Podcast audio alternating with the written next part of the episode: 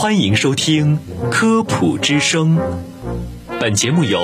河南省科协主办，河南省全媒体科普传播中心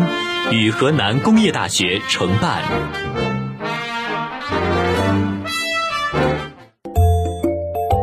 诠释生活奥秘，沟通百姓咨询。忙碌的一天，为您送来营养快餐。用最简单的妙招探索生活的奥秘，用最快捷的方式了解百科知识，打开视角，健康人生尽在生活百科。听众朋友们，大家好，我是播音员施佳，我是玉瑶。那今天的这期节目呢，我们就来谈一谈日常生活中十分常见，但是大家又不是很了解的一个东西——表面活性剂。对，因为它具有很强的清洁能力，日常生活中啊也少不了洗衣粉、肥皂，还有洗发水这些东西。那今天呢，就让我们来揭秘这些清洁用品神秘的面纱。那大家都知道，油污是很容易粘在衣服上面的，尤其是吃火锅的时候。对。那么，当油污或者是其他的污渍弄脏了自己的衣服，如果只是用水进行揉搓，这个油渍是很难去掉的，因为这个油是不溶于水的。这个时候，它的洗衣粉就派上了用场，因为它是能够有效的去除衣服表面的油污的。那洗衣粉为什么能够去除油污呢？其实也不全是洗衣粉的功劳。对啊，因为这个洗衣粉之所以能够去除油污，还是因为它的主要成分，也就是我们今天所说的主角——表面活性剂。那么，这个表面活性剂到底是什么呢？首先呢，把表面活性剂的概念跟大家科普一下。表面活性剂就是指。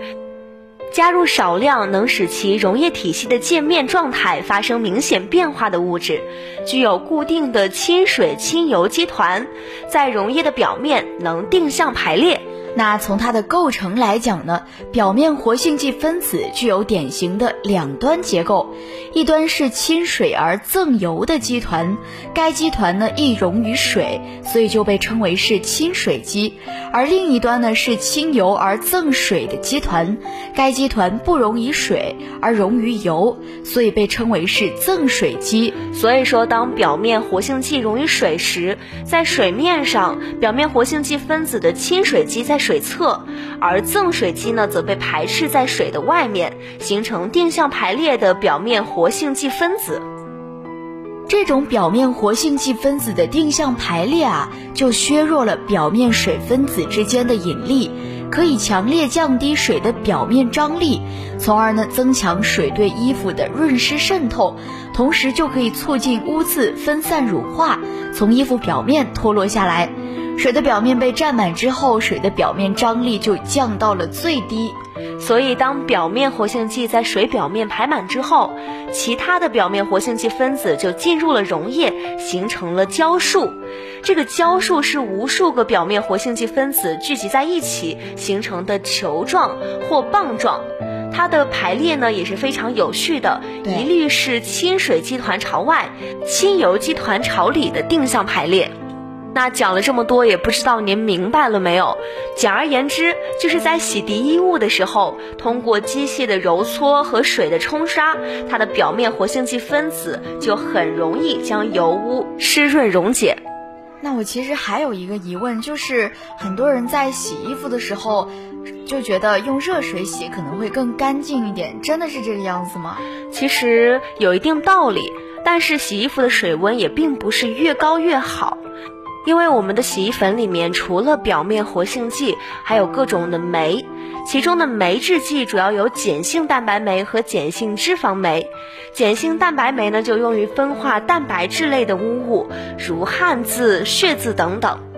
而碱性脂肪酶呢，则首要作用于脂肪类的酸及脂类的污染物。这两种酶的活性大小与温度是有关系的，大约是在四十摄氏度是最合适的。温度过高或者过低都会影响酶的活性。其次啊，就是蛋白质它是有变性作用的，其显著的特性呢就是蛋白质凝固，它的流动性呢就会明显的降低，也就更容易去洗干净。